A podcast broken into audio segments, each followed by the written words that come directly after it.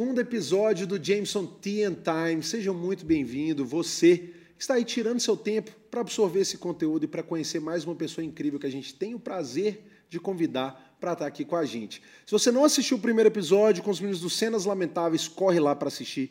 E não deixe de se inscrever no canal, curtir, comentar, mandar para todo mundo. Esse é o Jameson Tea and Time, diretamente dos estúdios da Coral Content House, aqui no WeWork, em Belo Horizonte. Então você que está aqui assistindo a gente aqui no canal do YouTube, não deixa de, ó, dá pausa, peraí, peraí, dá pausa aí e vai lá no supermercado, pega seu celular, vai no delivery e já vai lá, gelo, limão, chá de pêssego e o nosso maravilhoso Jameson.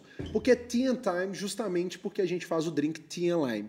Então esse programa, Tea and Time, Jameson, comigo, Felipe Marreco, a gente decidiu convidar pessoas que inspiram a gente. E, inicialmente, pessoas aqui de Belo Horizonte, vizinhas da gente, que estão fazendo e acontecendo, pessoas que geram conteúdo, pessoas que impactam a vida dos outros, é, enfim, pessoas que inspiram muitas, milhares, diversas pessoas. E hoje eu estou com ela aqui, que eu gosto demais. Gente, essa menina é foda, foda mesmo. Mas antes de eu deixar ela se apresentar, eu vou convidar ela para fazer um drink comigo e depois eu apresento ela. Pode ser? Vamos fazer assim então.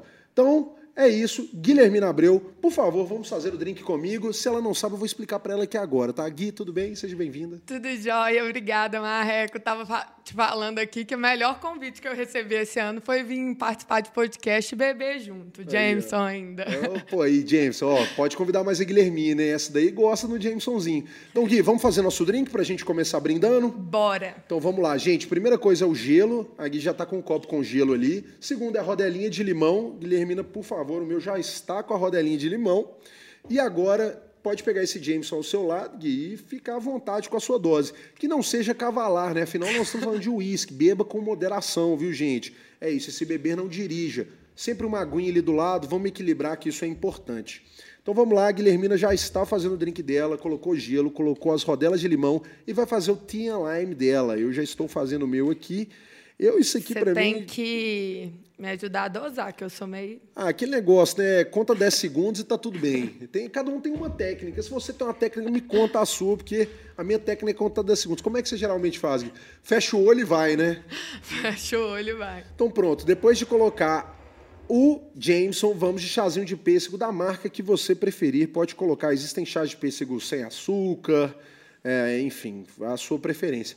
Guilhermina está ali trajada com bottoms da Jameson. Essa daí realmente está vestindo a camisa e também está com o um copinho que a gente mandou para ela. Espero que você tenha gostado, viu, Gui? Esse copinho maravilhoso, essa canequinha de maionese. Oh, muito doido a caneca. Eu amei, amei o bottom também. Vim trajada para vocês mandarem mais vezes, que eu amei esses recebidos. Não, gente, e é engraçado Melhor porque... recebidos da vida. Pois é, e é engraçado que o primeiro episódio a gente fez com cenas lamentáveis e os meninos estão vão cobrir o Qatar na Copa do Mundo ano que vem. Que massa. É, e aí a gente está aqui fazendo a campanha. James Jameson, leve a gente para o Catar, mas eu tenho que ir junto, tá, gente? São as cenas lamentáveis. Guilhermina e Marreco.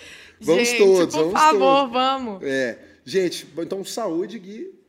Saúde, obrigado. Por Ai, venci na vida, Aí, gente. Você que está assistindo isso aí, nós estamos no meio de um dia de semana tomando um Jamesonzinho gostoso, porque isso aqui cabe em qualquer momento. Terçou. Aí, ó, delícia, viu? Delícia. Faça esse drink em casa, se você não é ainda não mesmo. fez, dá pausa aí e vai lá e corre e adquira gelo, limão, chá de pêssego e o James. Então vamos lá, agora eu posso apresentar verdadeiramente minha amiga aqui. Eu já assim conheço tanto ela, gente, que eu preciso que ela fale tudo, porque se deixar a gente vai entrar aqui falar de galo doido e tal, porque eu sei que ela é galo como eu. Então, Guilhermina Abreu, quem é você? Conte para os nossos espectadores. Guilhermina Abreu. Eu vou ter que fingir de mocinha aqui, porque se deixar eu, eu mato esse trem rápido, o povo assusta.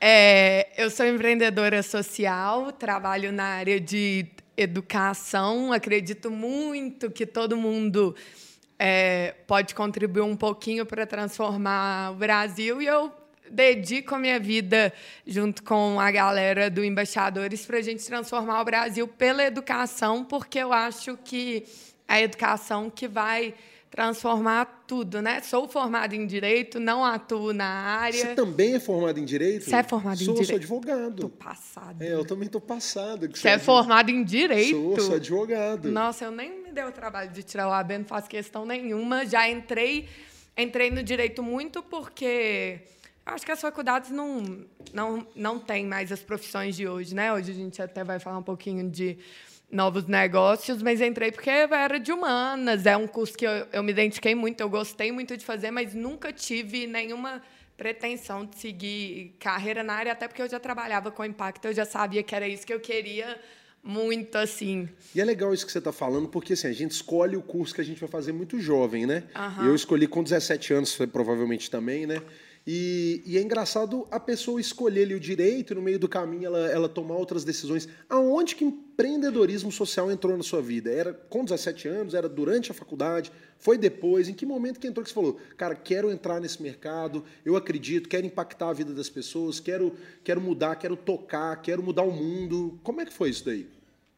É, é muito engraçada essa pergunta, porque isso se mistura um pouco com a minha história. Não teve um momento que eu acordei e falei, cara, quero ser empreendedora social. Minha história foi acontecendo de um jeito que, quando eu assustei, eu já estava fazendo isso, eu falei, é, eu nasci para isso, não tenho vontade de fazer qualquer outra coisa. E se confunde muito com a minha história, porque é, por eu ter. Eu, eu sou filha de pais surdos, né? Marré conhece muito minha história. Meus pai, meu pai e minha mãe nasceram completamente surdos, então eu cresci já em um, em um lar que tinha muito a ver com o impacto social, no sentido que meu pai fundou uma federação de surdos, e aí os rolés lá em casa sempre foram assim. Pra gente lá em casa, eu e meus irmãos, isso nunca foi diferente. Um dia tinha um amigo do meu pai surdo, outro dia tinha o Léo, que era surdo e paraplégico, outro dia tinha a Chica, que era surda e cega.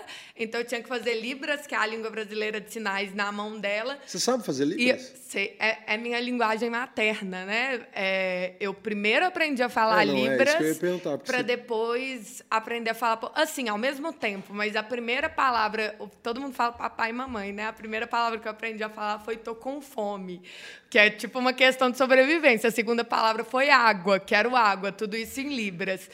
E aí, é, e depois fui aprendendo português ao mesmo tempo. Aí todo mundo perguntando, não, mas como é que aprendeu português se seu pai e sua mãe eram completamente surdos? Mas você convive, né, com um colega Sim. de escola e tudo mais. Mas, enfim, por causa do exemplo deles, porque normalmente eu falo, ah, meus pais são surdos, aí o povo, nossa, que dó, pai e mãe surdo, deve ter sido muito difícil.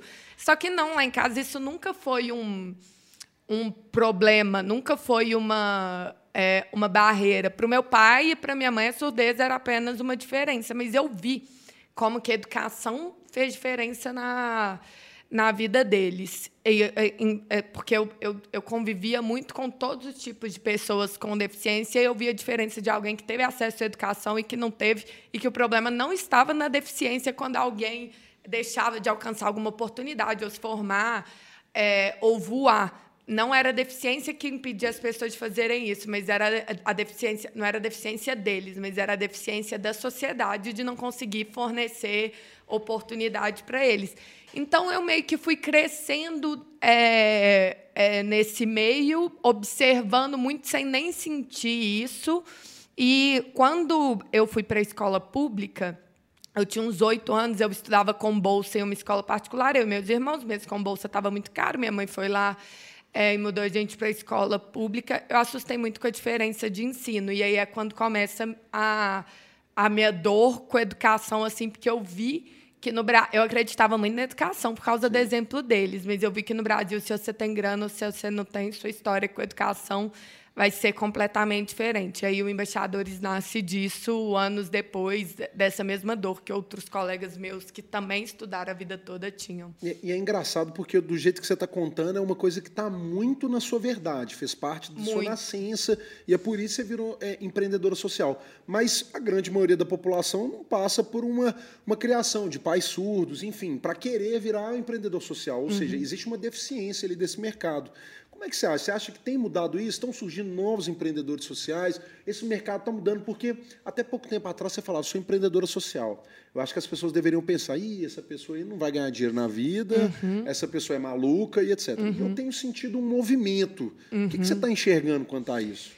Olha só, é, antes... Porque, assim, nem, voltando, né, nem todo mundo nasceu num berço que precisou ali se adaptar, né? Exato, exato. Hoje, até um tempo atrás, grande parte dos empreendedores sociais brasileiros são pessoas que é, exatamente viveram alguma dor na pele E eles criaram aquele projeto, igual a gente criou o Embaixador de Educação. Eu nasci filha de pais surdos, mas a Polly, que é outra cofundadora, ela não nasceu filha de pais surdos, mas ela nasceu filha de um pedreiro e de uma faxineira, e ela viu tanto que não ter grana impactou a educação dela, e o tanto que o fato dela ser mulher, negra, fez com que ela sofresse preconceito desde pequeno. O Guilherme, que é outro cofundador, ele também nunca tinha saído do bairro que ele mora lá no Barreiro até ir para o ensino médio, então ele tem uma história de muita luta. Então, até um tempo. E aí tem outros empreendedores sociais, né? O Renê Silva, do Complexo do Alemão, viveu a realidade da favela e por isso criou Vozes da Comunidade. Então, até um tempo atrás, é, muitos empreendedores sociais eram pessoas que, assim como nós, vivemos algo na pele e, por ter vivido aquela dor, criou o projeto para resolver. E também tinham muitos. É, pessoas que atuavam no social que eram filantropos, né? Aquele perfil, sei lá, a a, a esposa do cara rico, que é lá e falava: ah, eu vou dedicar meu tempo aqui à caridade, eu não gosto dessa palavra. É, mas que também Esse não deixa de ser uma coisa positiva, ou ajuda. Super é, positivo, isso. mas é justamente nisso que eu vou entrar. E aí ela criava uma ONG. Aí o povo olhava para a esposa desse cara, ou para o empreendedor social ongueiro que a gente é, e falava assim: ai, que fofa. Mas o cara que é foda, porque ele tem a empresa, a construtora, não sei o quê. E aí, na hora que a gente começa a conversar e ver o que que um, seja a filantropa lá, seja o empreendedor social de base comunitária, raiz e tudo mais tem que fazer, você tem que fazer gestão financeiro, empreendedorismo, marketing, tudo para fazer aquele ecossistema acontecer. Então, que a, o que houve né, o que está acontecendo nos últimos tempos é uma mudança de visão mesmo. Eu estava, inclusive, conversando com uma dessas esposas outro dia no Clubhouse e ela falou: Cara, o que eu faço hoje é tão ou mais complexo do que a empresa é, do meu marido, mas tinha um olhar que até, no caso de mulher, né, até machista, de ah, ela está fazendo isso é fofo, o cara está fazendo isso é foda. Inclusive no social, né? Quando é uma, um, uma mulher fazendo um projeto social, o povo fala, ai, que bonitinho, tá ajudando a sociedade. Aí quando é um cara aqui do caralho, esse projeto vai transformar tudo e tal.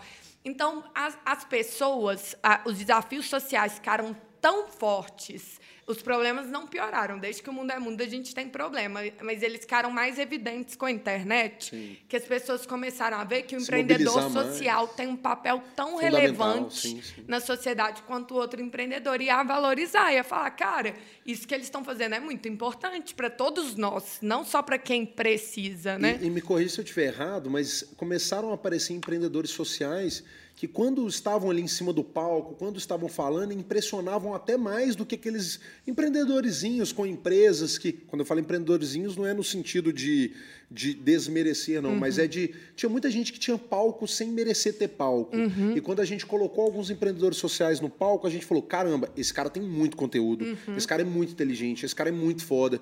E, além de tudo, tem bagagem. E a bagagem é tem pais surdos, a bagagem veio da favela, uhum. a bagagem. Entendeu? Então eu acho que isso também, a internet, igual você falou, como deu voz, deu respeito, deu autoridade, as pessoas começaram a ter empatia por enxergar que o mundo, é, os problemas é, onde a gente vive na nossa realidade não são os piores, na verdade, somos uhum. muito privilegiados. Então, eu acho que a internet ela tem contribuído. Então, acho que você está respondendo a minha pergunta que sim, existe um movimento que que está crescente, né? De, e de tem um lance sobre isso que é o seguinte: até uns anos atrás se confundia o que é empreendedorismo com o que é administração. Administração é gerir processo. Sim. Empreendedorismo é a arte da criação, é você desenhar o mundo que você sonha. Tem a definição para mim perfeita de empreendedorismo é o conceito que o Sebrae dissemina, que é você criar um valor é, financeiro ou social ou cultural para a sociedade. Então, essa visão antiga que você está citando é porque a galera precisava ver a pessoa gerando lucro para a sociedade para achar que ela era empreendedora.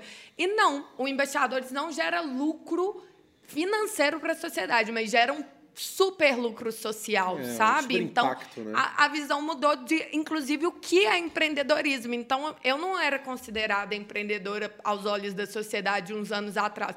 Hoje eu sou. O cara fala, não, a Guilhermina é tão empreendedora quanto o fulano que tem um negócio, é, né? Na verdade, isso é ignorância mesmo da galera. Que você é. pegar mesmo o conceito de empreender é colocar algum projeto para frente. Tirar uma pra, ideia do papel. Tirar uma ideia do é. papel. E não necessariamente essa ideia tem que visar lucro. Obviamente é. que sim, lucro é o que todas as empresas buscam num, uhum. num mundo capitalista como o nosso. Mas só de tirar a ideia do papel torna aquela pessoa empreendedora. E aí, Guilhermina, você falou bastante aí do embaixadores da educação, né? que você citou aí algumas vezes. Antes de você explicar um pouquinho o projeto, é, você citou uma sócia que você tem. Hoje você faz parte de alguns projetos. Você tem sócios em todos eles? Como é que funciona isso daí? Quem são seus parceiros?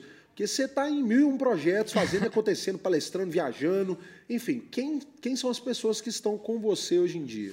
Oh, hoje, é, o projeto que eu estou full time, né, que eu dedico a maior energia do meu tempo por acreditar que é um impacto é, super profundo é o Embaixadores da Educação, e aí é, nós somos sócios de sonhos, né? Que a gente fala no, no, sentido de que a gente não divide lucro financeiro, mas lucro social da sociedade que a gente está construindo. E aí somos à frente do projeto eu, Guilherme, Poli, nós somos cofundadores, o Embaixadores teve é, quando surgiu, a gente surgiu como coletivo, né? era uma organização, 11 cofundadores, mas hoje nós somos três cofundadores e cogestores, codiretores é, do Embaixadores, são meus sócios é, principais. Quando eu falo sócios de sonho, é porque além de a gente compartilhar todas as responsabilidades e o trampo que é o embaixador de ser empreendedor, você sabe tanto que sociedade tem mais a ver com compartilhar. É,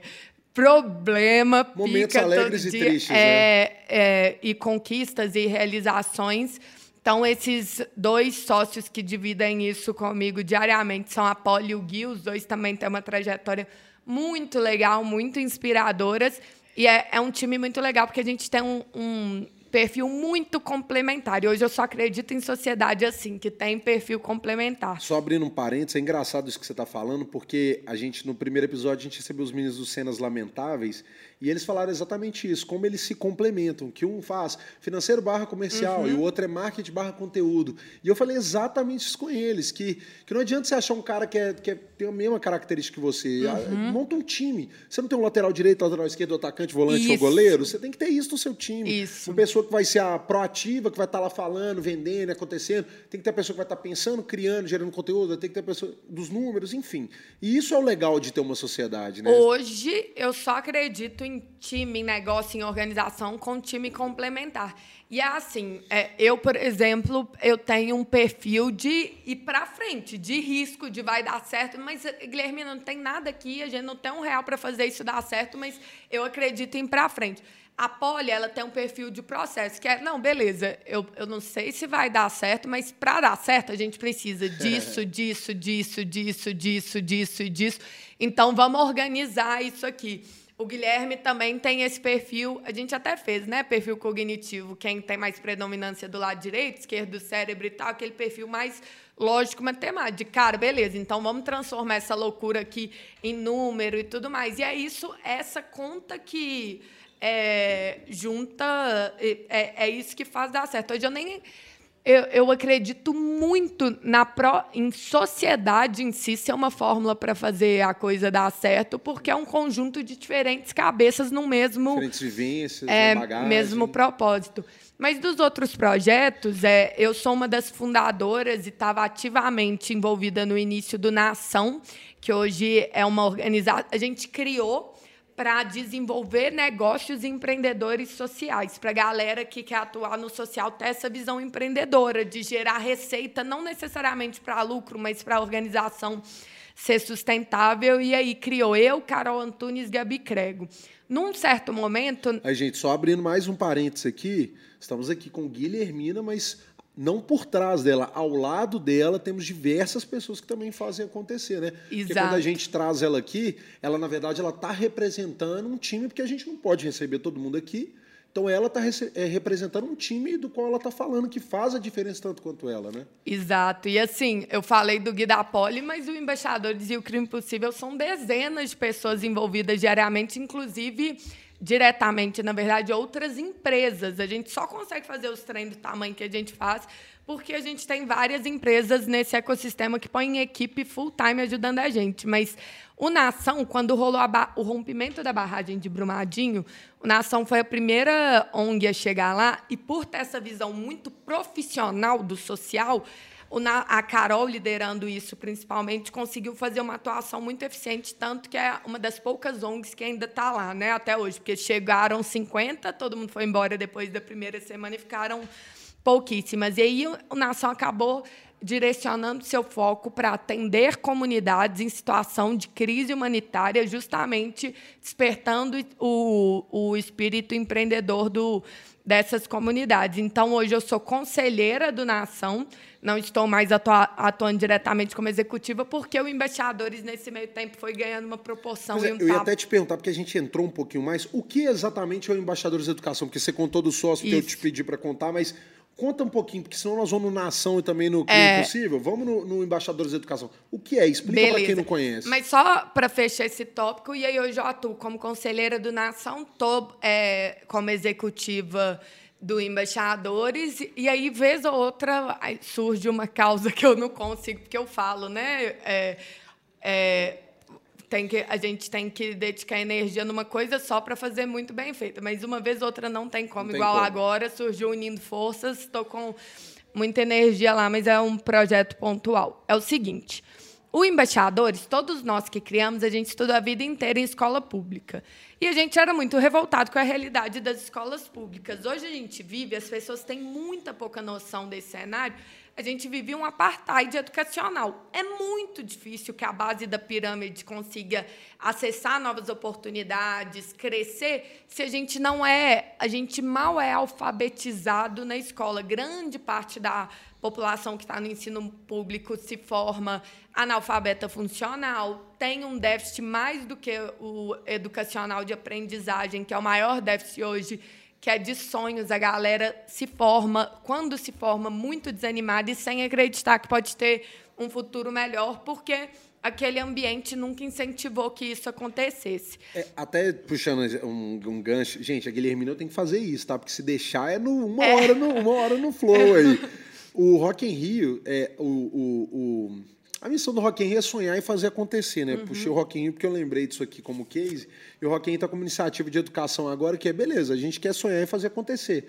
Mas tem pessoa que às vezes não aprendeu a sonhar, né? Isso. É isso que você está falando. Isso. E talvez nós temos que ensinar a sonhar para fazer acontecer. Né? Exato, exato. Inclusive, um dos objetivos do Crio Impossível é ser o Rock in Rio para o aluno de escola pública em termos de experiência, assim. Então, o, o Crime Impossível vai explicar um dos programas do, do Embaixadores. Eu falo muito porque meus pais são surdos, né? Então eu tive que compensar falando com os outros. Mas é, o Embaixadores, resumo de história, foi fundado por um grupo de ex-alunos de escolas públicas. Fundamos logo que a gente se formou no ensino médio, porque a gente estava puto com a realidade das escolas.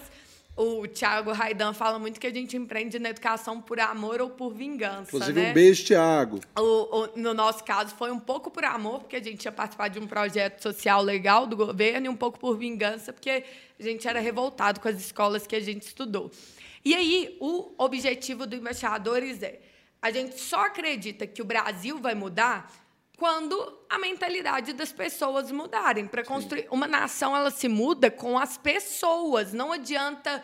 A gente tem, eu não sei quem inventou essa crença, mas que todo mundo acredita que é a galera de Brasília, aqueles políticos vão transformar o Brasil. Gente, a gente tem 513 deputados, 81 senadores, não sei quantos prefeitos. Se der essa galera toda, não são 5 mil pessoas. Do outro lado, nós somos 200 milhões de brasileiros. Então, a gente acredita profundamente que o Brasil vai mudar quando, em vez da gente esperar que a mudança venha de cima, cada um, na sua comunidade, na sua escola, comece a criar micromudanças, pequenos projetos para melhorar a sociedade. Então, o que, que a gente faz? No, mais de 75% da população está na escola pública.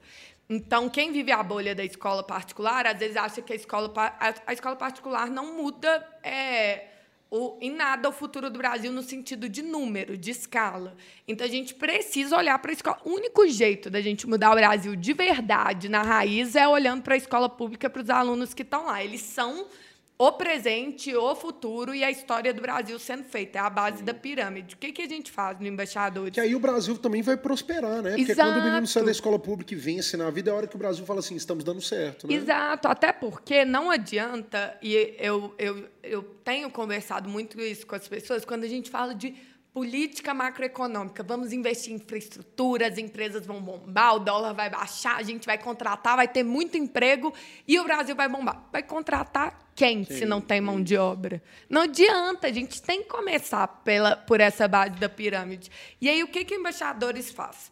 A gente tem uma visão que o aluno de escola pública é uma potência. Porque às vezes também rola no social, você olha ali a base da pirâmide, você fala, ah, coitados, pessoas vulneráveis. Tá? A gente não acredita nisso. A gente acredita que todo mundo ali é uma potência, mas que às vezes não teve uma oportunidade de dar, de exercer essa potência. Então a gente impulsiona esses alunos de escolas públicas para que eles sejam realizadores, empreendedores, executores, não necessariamente pode ser também de negócios, mas da sociedade que eles querem construir. Mas como que é feito esse processo, esse impulsionamento? É uma, é um, a gente tem uma estratégia de impacto que é a seguinte. O, o que os embaixadores fazem é ensinar aluno a tirar a ideia do papel em escala, em massa, para que ele seja um realizador. Mas como a gente faz isso? A gente começa pelo CRIO Impossível. O que é o CRIO Impossível? É, a ideia do CRI é ser a aula mais inspiradora da vida do aluno de escola pública, nesse sentido que você falou de do, a gente tem que ensinar a sonhar. Sonhar. É. Então, a gente é, coloca o menino em estádio de futebol, porque a gente sabe que o futebol tem um, um poder enorme no imaginário do brasileiro. A gente põe os meninos lá traz, em vez, a gente sempre traz 11, só que em vez de uma seleção de jogadores que eles já sonham em ser, a gente traz uma seleção de empreendedores de diferentes áreas para que eles e que vieram da mesma realidade que eles, para que eles possam olhar e dar um clique de putz, ele veio de uma realidade igual ou pior à minha. Se ele pode, eu também posso Sim. e comece a sonhar. O crime impossível, ele é em escala, ele é em massa, né? A gente faz. São em... quantos alunos? Desculpa, não sei se você falou. O, hoje a gente já impactou mais de 50 mil, mas o Crime Possível, a última edição no Mineirão, foi para 10 mil. Ano passado seria para 35 mil no Mineirão e 15 mil no Beira Rio, em Porto Alegre. Oh. Já seria a maior sala de aula do mundo. Mas veio a pandemia e foi ótimo, porque a gente fez online, a gente teve alunos de mais de 3 mil municípios participantes, todos os estados brasileiros de tribo indígena, do interior do Acre e do Maranhão. Foi cabuloso.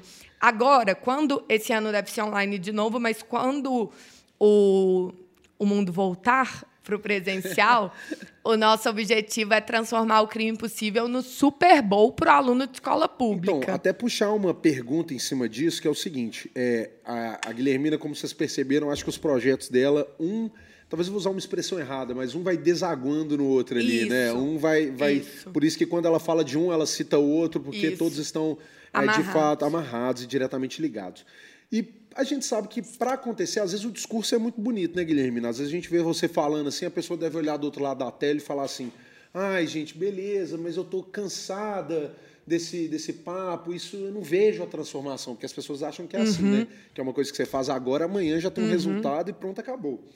E eu acho que você faz muito, mas você conta com muitos parceiros hoje para tirar suas ideias do papel. Muito. Além do seu sócio, como a gente já tinha falado anteriormente. E eu vejo que o crime impossível, quando você falar, a gente vai criar o Super Bowl de, dos impactos para pessoas, para adolescentes, crianças de escola pública. Quem são seus parceiros hoje? Como que eles contribuem? É com verba, é com conhecimento, é com estrutura? Como que essa galera contribui hoje? Ou é muito legal. Você tem espaço também para mais parceiros, né?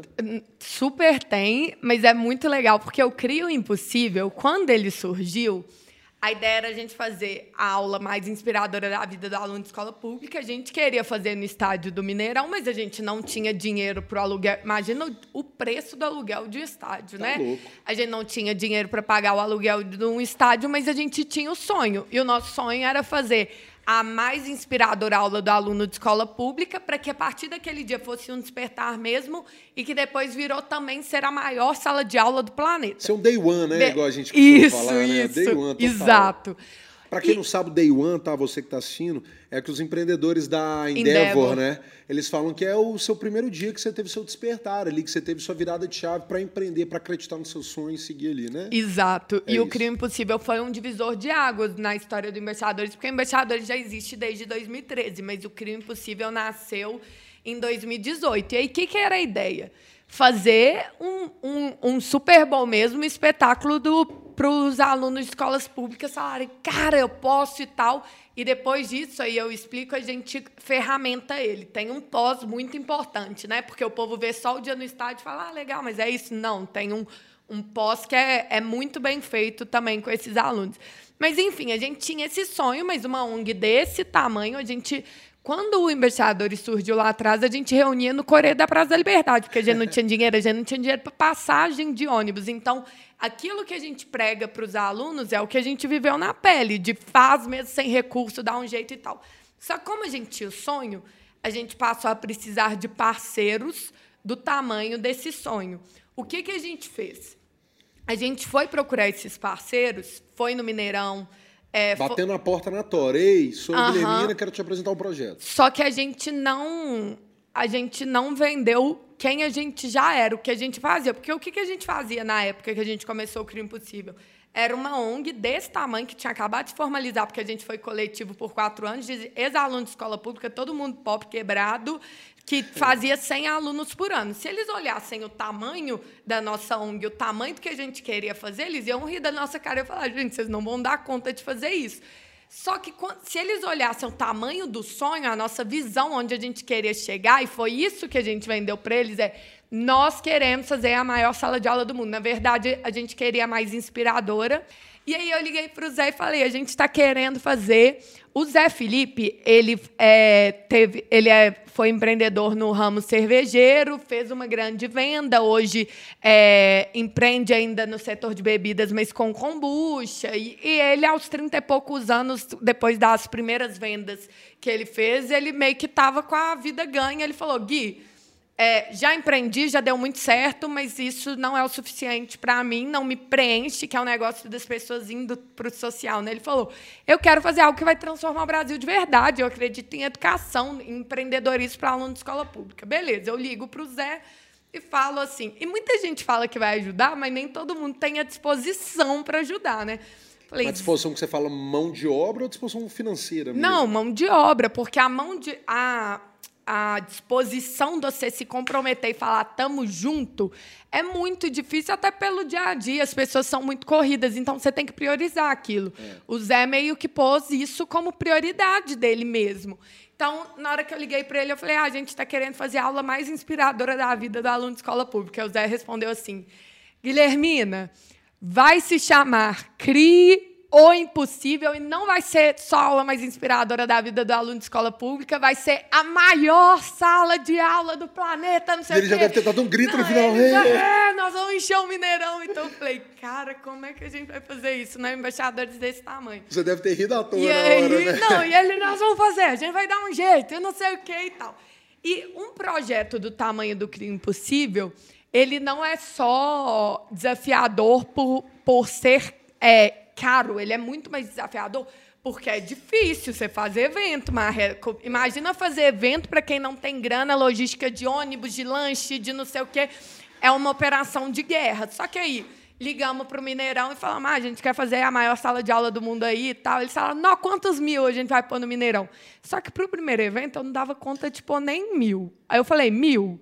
Aí eles falaram, gente, mas você quer a parte de dentro do estádio para pôr mil alunos? É, Isso mil... cabe no nosso auditório, sacou? É, no, no, camarote. É, né? tipo assim, não faz sentido. Eu falei, não. É, é, porque esse ano vai ser mil. Foi até a Ludmilla que foi e que abraçou muito o projeto lá do Mineirão.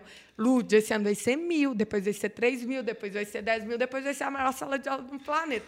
Aí ela, oh, mas o Mineirão é muito sério, a gente precisa de é, vocês nunca fizeram evento, né, Guilherme? Vocês já fizeram? A gente não tinha feito evento nem para 50 Aí pessoas. Ter pensado nunca... no próximo parceiro. É, é, é, tem que ser muito sério. Então eu falei, que isso? Sleep Walker já fechou. Por quê? O Henriquinho hoje faz a maior festa no Mineirão, que é o Planeta Brasil. Então eu falei, ó, já fechou e tal. Eles falaram, uai, se a Sleepwalkers produzir, aí a gente já sente mais firmeza, porque vocês entendem de impacto, vocês não entendem. Aí falei com o Henriquinho. O Henriquinho, não, Guilhermina, há anos eu sonho. É porque, na verdade, todo mundo quer fazer algo para o social. Às vezes falta oportunidade. Todo mundo quer ajudar, os bons são a maioria. E ele falou, nós vamos fazer e tal, não sei o quê. Aí liguei para a Smart Talk, aí depois veio o Bernardo, que é da TM1. A TM1 é Gigante, muito foda incrível. em produzir experiência. E aí os parceiros foram vindo e vindo de um jeito, e aí tá uma dica que é a principal assim para quem não só para a causa social, mas para quem vai empreender em qualquer forma, eu não chamei eles para ajudarem ou serem patrocinadores. Eu chamei eles para serem sócios desse projeto, que é o, o sócio, não estou falando nem de grana, não, estou falando de nós estamos juntos tá nisso, nós vamos fazendo isso. Está se comprometendo nisso, vai gastar Beleza. seu tempo, sua energia. Ano passado, por exemplo, foi um ano muito difícil para o setor de eventos, né? Você sabe melhor Nossa do que ninguém. Senhora. Ainda está sendo, né? Então foi muito difícil, todo mundo passou muita dificuldade. A TM1 se reinventou. E aí a gente precisou fazer o Crime Impossível online, mas não dava tempo de vender patrocínio para pagar a conta, porque a gente queria fazer rápido, porque estava todo mundo desistindo da escola. O Bernardo montou um estúdio cabuloso, que eles nunca fizeram uma estrutura dessa para evento nenhum deles, e ele doou toda a estrutura para o Crime Possível. Mas por quê? É, ele não estava patrocinando um projeto, ele estava pagando um projeto que é deles também, é da TM1, sabe? Então, o Crime Impossível virou uma coisa muito colaborativa, mas só para concluir. E, e, posso falar um negócio, assim, eu vendo de fora, né, obviamente, fiquei assim muito feliz né, com a realização que vocês fizeram. Eu tenho certeza, eu lembro que eu comentei até com alguém. Falei, gente, esse dia a Guilhermina deve estar com o olho cheio de lágrimas, mas uma mistura de, de sorriso no rosto, uhum. olho cheio de lágrimas, querendo abraçar todo mundo e falar no microfone, que eu sei que você gosta. E eu falei assim, caralho, quero fazer parte disso. Então, Sim. assim, eu acho que essas iniciativas elas têm que ser divulgadas porque as pessoas têm esse mesmo sentimento que eu tenho. Então, olha para você ver, eu sou próximo de você e às vezes você nem imaginaria que eu queria estar fazendo parte disso ali. Sim. Eu acho que o empreendimento social, o empreendimento empreendedor, empreendimento um empreendedor social, ele começa aí, no querer, no querer contribuir, independente de qual seja. Então, gente, a gente não está falando só de você tem que tirar um dinheiro do bolso para ajudar. Às vezes a sua mão de obra, o seu comprometimento já são o suficiente para um tamanho de evento desse. Nós falamos de Mineirão, nós falamos de estádio, nós falamos de evento. Você já foi em evento aí, eu sei que está assistindo. Então você sabe que evento tem evento é eventualidade, primeira coisa. Podem acontecer inúmeras coisas. E evento precisa de muita gente trabalhando, Sim. ainda mais no estádio de futebol igual Mineirão. Então você que está aí assistindo, vai lá na Guilhermina, manda direct para ela e fala: quero ajudar, quero participar, quero apoiar, quero patrocinar. E, e eu acho que é muito por aí. Você está assistindo Jameson Tea and Time segunda temporada. Estou com ela, maravilhosa Guilhermina Abreu, que está contando muita história boa. Eu, Gui, eu vou ter que dar uma mudadinha no assunto aqui, só para a gente correr. Gente, é o seguinte, dá vontade de ficar três horas aqui, mas aí nós vamos ter que virar uma série do Netflix. Inclusive, Netflix, se quiser, a gente faz umas... Dá para fazer umas quatro temporadas aqui com a Guilhermina. Gui, eu fiquei sabendo que uma vez você foi eleito uma das das 15 maiores empreendedoras ou promessas, jovens promessas, não sei direito, de Minas Gerais. Como é que foi isso para você? Como é que você recebeu essa notícia? Porque, igual a gente está falando que, que o empreendedor social, as pessoas olham com outros olhos, talvez um reconhecimento desse é uma virada de chave, né? E, e, assim, imagino que seus pais tenham ficado muito orgulhosos, você deve ter ficado muito feliz. Como é que foi isso, mais ou menos? Foi muito legal é, quando é, a, a Encontro me pôs na lista dos 15 mineiros do ano. Eu fiquei muito feliz, primeiro, que aqui em BH ainda, é, muitas pessoas que atuam no, no setor social são pessoas, e isso não é demérito nenhum, mas de realidade privilegiada e que puderam, tiveram privilégios que ajudaram a fazer. No caso do embaixador, isso tudo sempre foi muito sofrido, muito suado para a gente fazer. Foi é, uma, ainda é, né? Foi não, parece que a gente está ótimo, a gente mata um leão por dia. Então, na hora que vem esse tipo de reconhecimento, é uma, apesar de que é, é igual você falou, né? O, o é, tem, às vezes você está aqui comigo que sou a empreendedora, mas tem vários empreendedores, tem o Guia Apoli que estão lá, inclusive enquanto isso é, trabalhando, ralando para que a gente faça acontecer. Então, uma celebração de. É, cara, está, é, está sendo reconhecido, está valendo a pena, está muito difícil, mas está valendo a pena. Eu já refleti muito, que eu sou. Eu viajo muito é, na maionese, sobre qual que é o valor real é, desses reconhecimentos, dessas premiações, porque eu ficava meio incomodada que era assim, a gente estava há anos fazendo uma coisa muito legal. Aí a gente sabia que era legal, que era um trampo, que era importante. Beleza, o povo, ah, legal. E quando vem um, um, vinha uma reportagem, uma matéria na TV, todo mundo, nossa, que legal. Isso eu falava, gente, precisa de uma reportagem, uma, uma, né? uma matéria para o povo achar legal e tal. Tipo, eu ficava meio bolada. Eu falava, gente, mas a gente tá aqui na raça e tal. Mas aí eu fui entendendo que nós, seres humanos, nós somos de ritos. E reconhecimentos são importantes nesse sentido, porque quando veio é, o Mineiros do Ano, igual quando veio a tocha, a gente vai falar disso também, é um, é um ritual mesmo, é igual quando eu nem eu não Mas é um ritual ruim, porque é de reafirmação, né? Não, mas é bom porque é, um a gente fica, o que que acontece? Não só no empreendedorismo social, mas você como empreendedor, você deve viver isso. A gente fica tão imerso no fazer, fazer, fazer, fazer, fazer, eu durmo, é, em épocas de crime possível, três horas por dia durante quatro meses. Você fica só fazendo, fazendo, fazendo.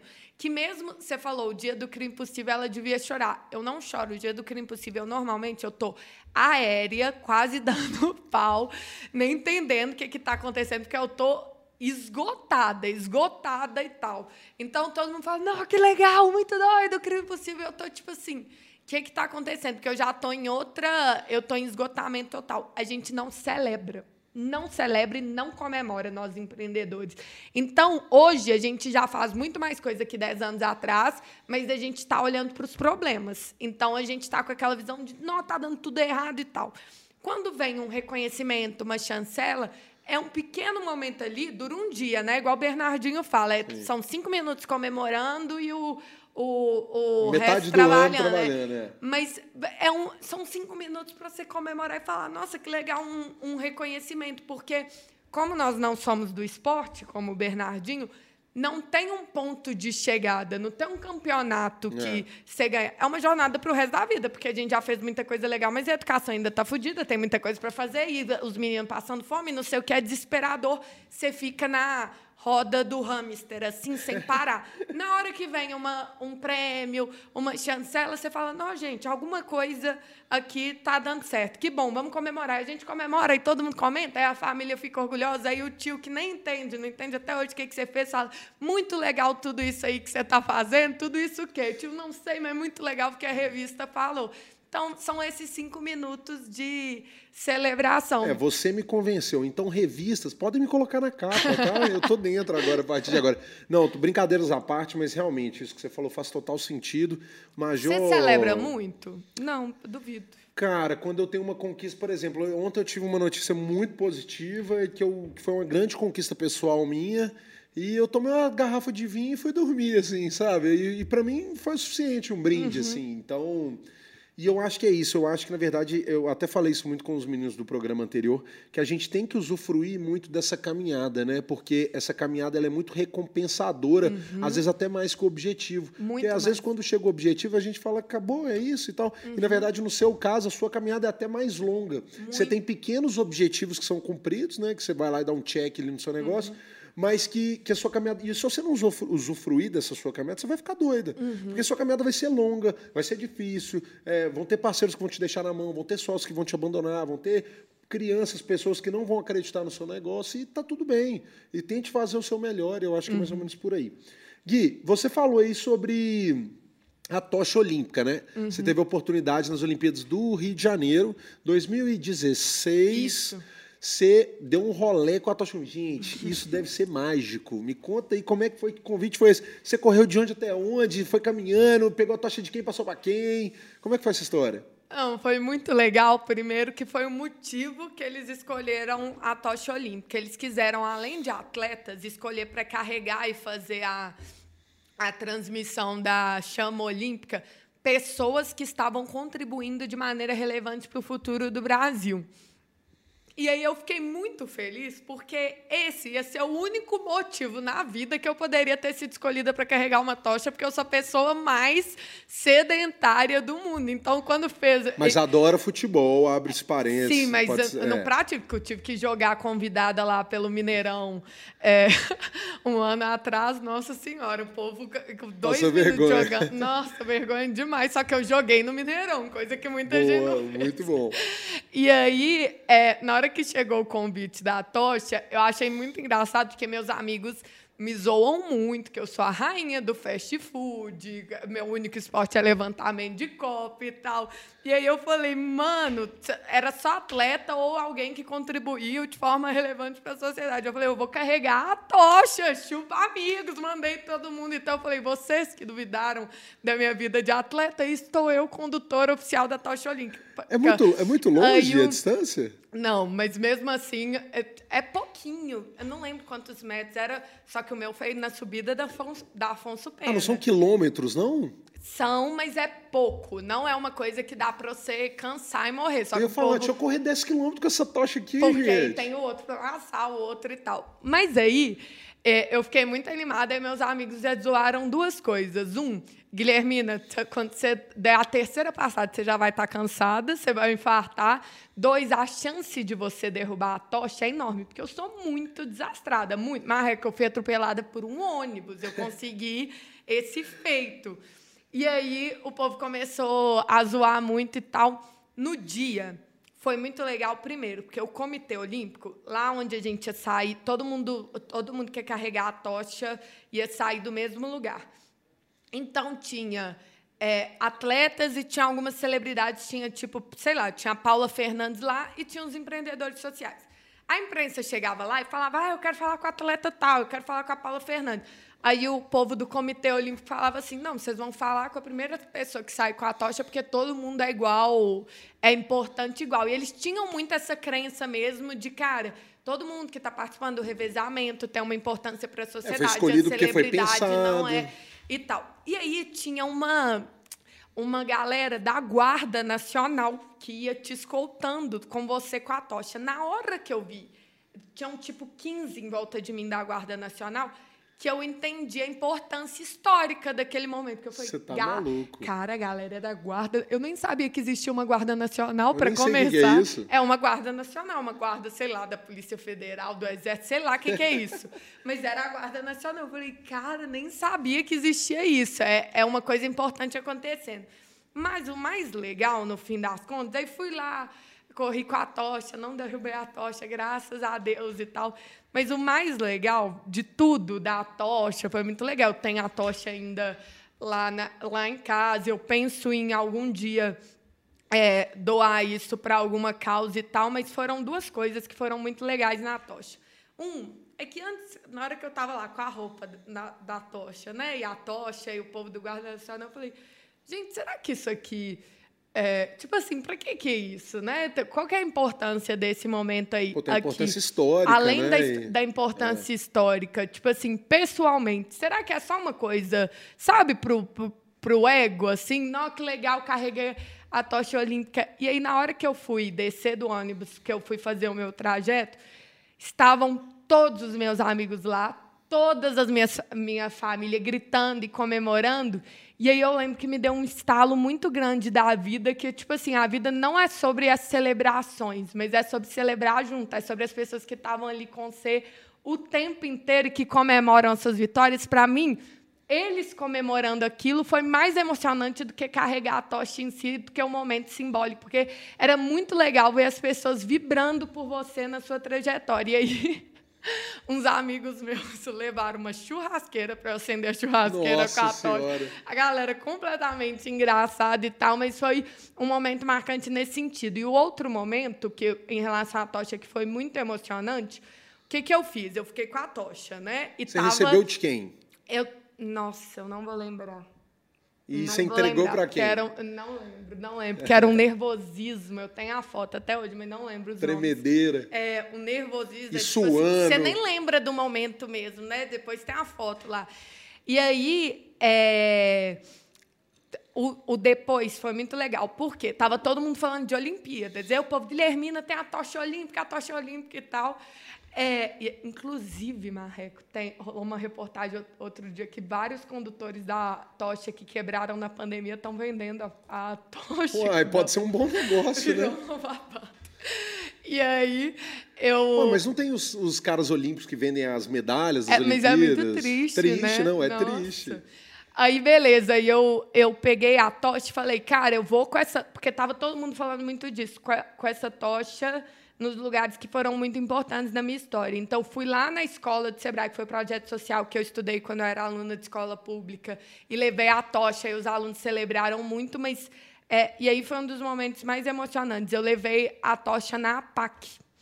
E a APAC é um presídio e que eu fui é, voluntária durante algum tempo. E eu liguei para dire a diretora e falei, eu vou levar a tocha olímpica aí, para a galera que está aí, cumprindo pena, poder tirar foto com a tocha e tal. E aí eles começaram a falar, porque não chega notícia lá, não tem é, jornal e tal. Eles falaram, ah, duvido que a tocha vai chegar aqui, não sei o que e tal. É mentira, é mentira. E aí, na hora que eu cheguei com a tocha lá, os recuperantes, que são as pessoas que estão cumprindo pena, fala, véi, a tocha olímpica, de verdade, porque eles se sentiram parte da Olimpíadas, eles não iam poder nem assistir, né? Sim, sim. É, nesse caso e tal. E aí a galera toda tirou foto com a tocha, eles falaram, é a tocha de verdade, não sei o quê, e todo mundo comemorou. E, e para mim foi a parte mais legal da tocha, porque foi levar um pouquinho da que Olimpíadas para onde não chega. Pô, muito mágico, Gui. E assim, é por isso que eu falo, gente. Jameson Tem Time é sobre isso pessoas inspiradoras que trazem histórias incríveis, marcantes e que estão, de certa forma, impactando. Que sejam as pessoas ali ao redor, que sejam milhares de pessoas como a Guilhermina ali dentro de um estádio de futebol. O importante é estar tá fazendo a diferença, vamos lembrar disso. Gui, estamos chegando aqui mais ou menos na reta final. Eu sei que o papo passa muito rápido, né? A gente muito. já está aqui quase uma hora aqui conversando. E eu queria falar o seguinte: você falou muito dos seus negócios, né? É, existem outros grandes empreendedores é, sociais pelo Brasil e existem novos negócios surgindo dentro disso. O que, que você está vendo de legal assim? Tem o Gerando Falcões, né? Que é muito legal. O que mais que você está vendo assim? O que, que te admira? Olha só, Gerando Falcões é muito legal porque eles têm, eles, eles criaram um modelo de franquia social. Então, o modelo que eles criaram lá em São Paulo, eles estão levando para o Brasil inteiro, para as favelas do Brasil todo tem negócios com fins lucrativos mesmo que hoje estão surgindo, que eu acho que vão ser muito transformadores para o Brasil. Alicerce Educação hoje é um dos negócios sociais é, que eu mais admiro no Brasil. Qual que é o propósito deles? O Paulo Batista, que é um dos fundadores, ele vem do mercado de saúde, já tinha tido um grande sucesso, e aí ele fundou a Alicerce, ele queria, a princípio, fundar uma ONG. Só que ele falou, cara, isso não vai ser escalável na medida do... não vai ser sustentável para os desafios escaláveis do Brasil. E aí ele fundou em formato de empresa, junto com o Edu Mufarege e outros sócios, e o objetivo da Alicerce é acabar com a, o apartheid educacional do Brasil. Porque hoje, para você ter ideia, Marreco, no PISA, que é o Exame Internacional de Proficiência, o Brasil, nem 2% dos brasileiros que estão em idade escolar atingem o conhecimento mínimo em matemática e interpretação de texto. Nem 2%. Isso significa que 98% dos nossos estudantes não têm aprendizagem o suficiente. É o que eu estava falando no início. O Brasil não vai crescer. Então, Isso eles, é chocante. Né? Eles criaram um reforço escolar a preço popular, mas com uma qualidade muito grande é, para conseguir levar educação de qualidade em escala e a um modelo de negócio rentável, sustentável, escalável para conseguir resolver o problema da disparidade educacional no, no tamanho que isso demanda. Daqui de BH, uma outra empresa de educação, eu gosto muito das soluções para educação, né? É, que surgiu não faz nem faz um ano e pouco e já bomba, e que eu acredito muito que, assim como a Alicerce é uma grande solução para um grande problema do Brasil, é a Tribe. Não sei se você Puxa, já ouviu falar. A Tribe é incrível. E eles Sim. formam é, programadores. O Brasil tem um gap enorme de programadores, tem 400 mil vagas aí é, abertas e eles não tem gente para preencher. Não tem gente para preencher. E aí o que eu acho legal, o modelo ganha-ganha. É, é, é, chama sucesso compartilhado, né? Sucesso né? compartilhado. E o que eu gosto da Tribe, assim como eu gosto da Alicerce, porque no Brasil não adianta você vir com uma escola muito boa. Além disso, você tem que ter um modelo financeiro que funcione para o Brasil. E aí o, o, aluno ele não paga até ser é, contratado. Até e... ser contratado. E aí depois ele paga a Tribe depois que ele tiver um emprego garantido. Além disso, outro negócio social que eu gosto muito, sou apaixonada, é a Big Green. Ah. Inclusive tem é, Estamos é, aqui do sede, lado, né? É, é aqui, mas são de fazendas urbanas e o Juliano vai abrir mais de 100 fazendas urbanas nos próximos 100, 100 anos, não, nos próximos três anos. E é, é, o futuro né, da alimentação, alimentação saudável. Ele, ele resolve um problema que é você gasta metade. Você já deve ter ouvido falar que o Brasil produz muito alimento e mesmo assim a gente muito. desperdiça muito. Mas é porque entre a fazenda, né, lá no interior, até chegar na cidade, 70% dos alimentos se perdem. E a, a, a Big Green é uma fazenda urbana que fica na cidade. Dentro isso de resolve... shoppings, de, de lugares É muito legal. É muito Gosto legal. muito da Big Olha, Green se também. Se você não conhece essas iniciativas, pô, segue lá, acompanha. Vamos incentivar essa galera. Big Green, assim, a gente vê, eu vejo de perto, a Tribe também. Enfim, galera, vale a pena conhecer. E se você quer estudar, quer virar desenvolvedor, vai na Tribe, que está lotado de oportunidade lá. Você estuda, sai com emprego garantido. E é isso. Gente, estamos chegando aqui no, ao fim do nosso Jameson Tea Time. Eu vou só fazer uma brincadeirinha aqui com a minha amiga Guilhermina, que é o seguinte: ela é atleticana doente, assim como eu, mesmo assim. Libertadores, eu encontrava essa menina sempre ali em volta do estádio. A gente viu o Ronaldinho Gaúcho de perto. Guilhermina, qual o jogo que você olhou para o Galo? Porque a gente sabe que o nosso time é sofrido para caramba, uhum. né? O nosso time, assim, a gente. Quando a gente acha que tudo vai dar errado, dá certo. Porque o time é até o final, até o último segundo. Ó, vou te perguntar dois momentos. Primeiro, qual o jogo? Não precisa ser só de 2013 tal. Qual uhum. o jogo da sua vida? Você falou, velho, o Galo é foda, olha esse jogo, olha o que, que aconteceu. E qual o jogo da época da Copa Libertadores que foi o jogo que você falou, nós vamos ser campeão? Depois desse jogo aqui, nós vamos ser campeão. Cara, não tem como falar de qualquer jogo do Galo que não seja daquela Libertadores de 2013, porque aquela Libertadores, eu acho que assim, a gente que já era atleticano, a gente saiu daquela Libertadores.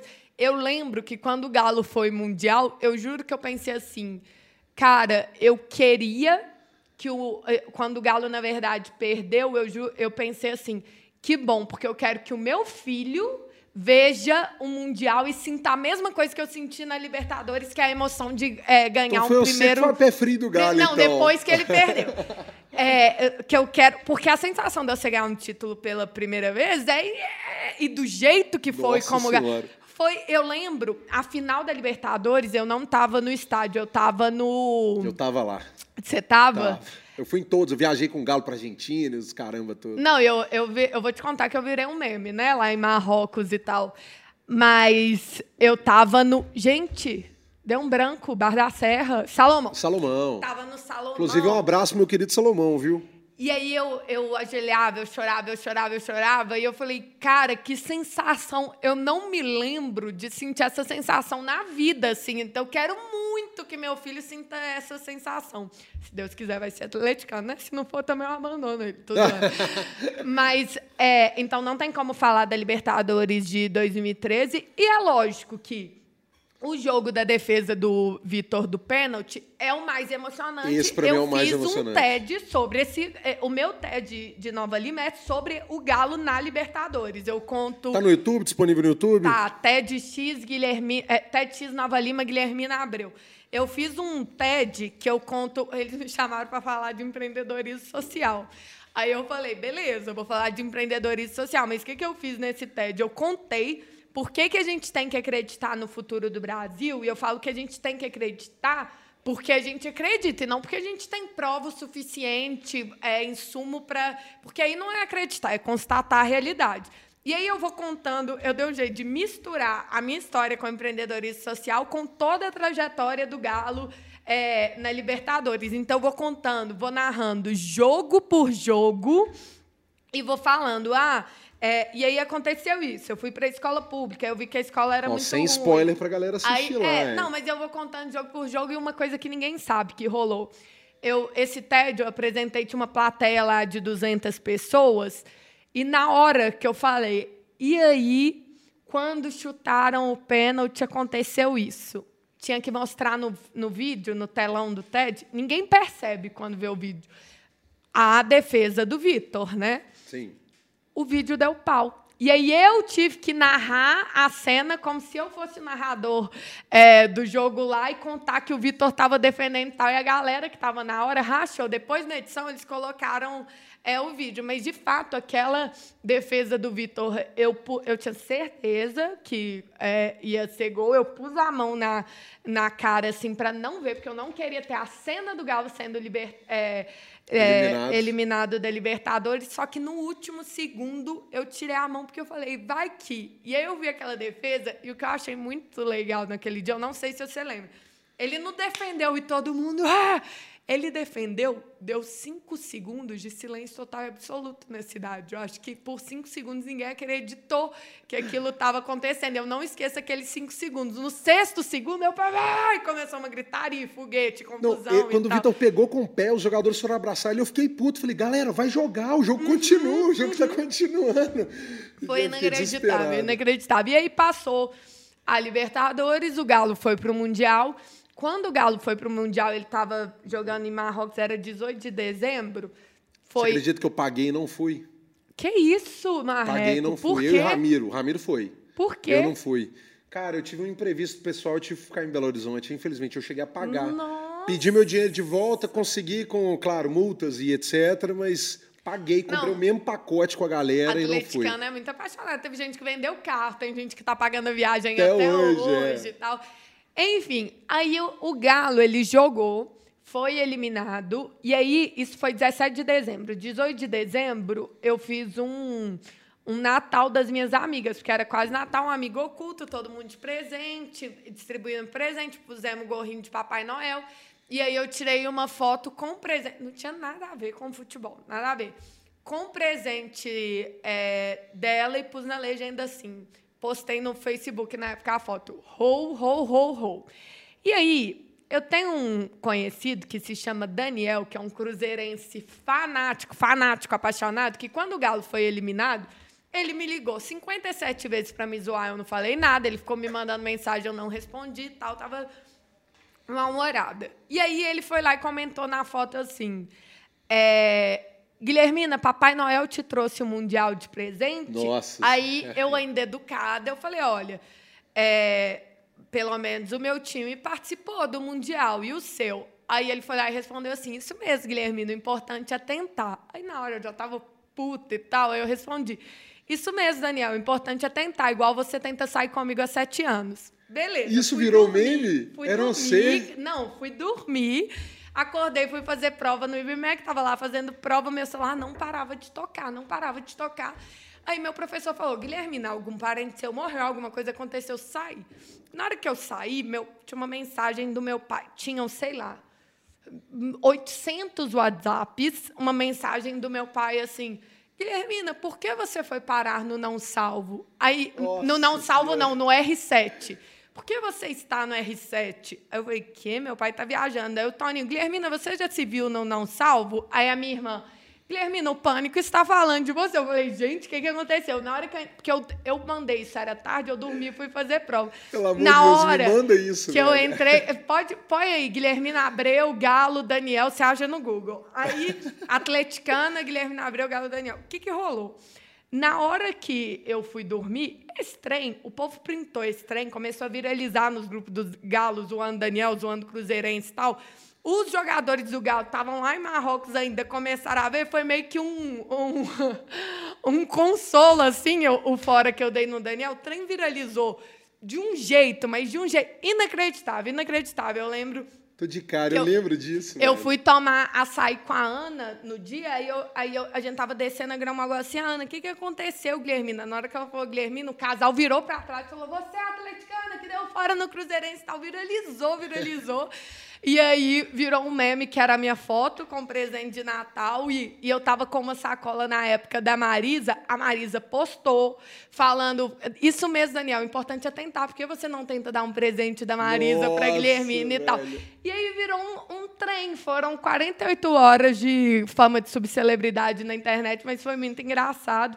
Até hoje o povo zoa esse meme do Galo. E em 2015. 17 eu faço o TED sobre o Galo. Na época também os jogadores, a galera toda é, compartilhou muito. Foi, um, foi muito legal, porque contava do Galo, mas meu TED não foi compartilhado por nenhum cruzeirense, né? Oh, Mesmo a é, história é, sendo muito... Gente, bonito. estamos chegando aqui ao fim. Eu sei que o papo está incrível. Você que está assistindo deve ter dado boas risadas aqui. Claro, inspirado. Essa pessoa aqui é demais, gente. Sério mesmo. Segue ela. Lembra do que eu falei, ó, se você gostou dos projetos, manda um direct para ela, fala, quero participar, quero apoiar, quero trabalhar, quero ajudar do jeito que for. Guilhermina, infelizmente estamos chegando ao fim. Eu sei que o papo está muito bom. Aqui, ó, estamos mais de uma hora aqui conversando. Dá vontade de ficar mais, igual eu já falei aqui antes. Gui, e aí a gente já falou sobre vários empreendimentos além do seu, né? Falamos de pessoas gigantes aí do Brasil. Mas agora eu quero falar do local. É, é, a nossa ideia é que, na verdade, a gente está aqui para inspirar, mas existem pessoas que inspiram a gente, independente do tamanho, né? Tem pessoas que estão começando agora. Gente, ninguém, graça, ninguém nasce grande, viu? Quem nasce grande é monstro. Então, eu acho que, que esse caminho, esse percurso aí de degrau por degrau faz parte. Guilhermina, o que, que você está vendo de legal dos pequenos empreendedores que estão surgindo? Pode ser marca de roupa, pode ser loja, pode ser quem aquela sua amiga que faz bolo no pote, que você quer dar uma dica. Instagram, dá a dica aí movimentos e pessoas que têm feito a diferença estão fazendo acontecer? Ó, oh, um negócio que todo mundo tinha que seguir a Provocato Cacau é de um empreendedor do Barreiro, que é o Erickson Souza, super empreendedor. Ele começou vendendo é, trufa na, palha italiana, na verdade, na escola dele. Hoje ele já tem duas lojinhas do Barreiro, mas ele fala, ele reafirma, eu tenho certeza que ele vai ser o maior empreendedor de chocolates do Brasil. Ele é muito criativo, muito legal, corre muito atrás, gosto muito dele. Tem a Eu Quero Presente, que é de presente aqui da Fê, que é de BH também, que eu acho super legal. Um chamado que eu queria fazer para todo mundo é de comprar livro na Quixote Livraria, uma livraria antiga Belo Horizontina, mas que está passando muita dificuldade agora na pandemia para é, não fechar as portas. E sobre negócios locais, quando isso passa, é, ficar um pouco melhor, a vacina, é, a vacina mais pessoas estiverem vacinadas em Belo Horizonte, eu acho muito legal, muito importante, não é nenhum sacrifício, porque eu amo no caso, mas que a gente é, faça muita questão de ir nos botecos, restaurantes belo-horizontinos, não Major nas grandes redes. Frequentem o Major Locke, gente. Não, Nós estamos 14 meses fechados. É, não as grandes redes, nada contra as grandes redes, mas vamos ir frequentar muito, vamos fazer questão de sair de casa e ir nos negócios É, tem aquele locais. botequinho do seu bairro que o cara receber a galera com o cotovelo no balcão, ele precisa de você no é. retorno. Porque muitos já não vão estar tá com as portas abertas quando a gente voltar, mas os que tiverem, a gente tem que ir, em vez de reunir a galera em, em resenha em casa, reforçar esses negócios, porque. Em vez de pedir off do Major, pagar a entrada. Exato, exatamente. Pagar a entrada, consumir e apoiar, porque vai ser um, um, uma volta econômica muito difícil para os negócios locais. Vai ser do locais. jeito que as pessoas estão pensando, assim, tão célebre, é. não. Gui, muito obrigado pela sua presença, foi um prazer te ter aqui. A Jameson agradece, assim como eu, o papo foi muito gostoso. Você que está assistindo, esse é o segundo episódio do Jameson Tea Time, Guilherme Abreu. Tá aqui as redes, não deixe de curtir, compartilhar, comentar, se inscrever no canal, enfim. Estaremos disponíveis Spotify e YouTube. Guilhermina, muito obrigado e até a próxima. Obrigada a você, Marreco. Adorei. Pode me chamar mais vezes. Aí, Jameson, Jameson leva a gente para o Catar. Valeu, Gui. Obrigado.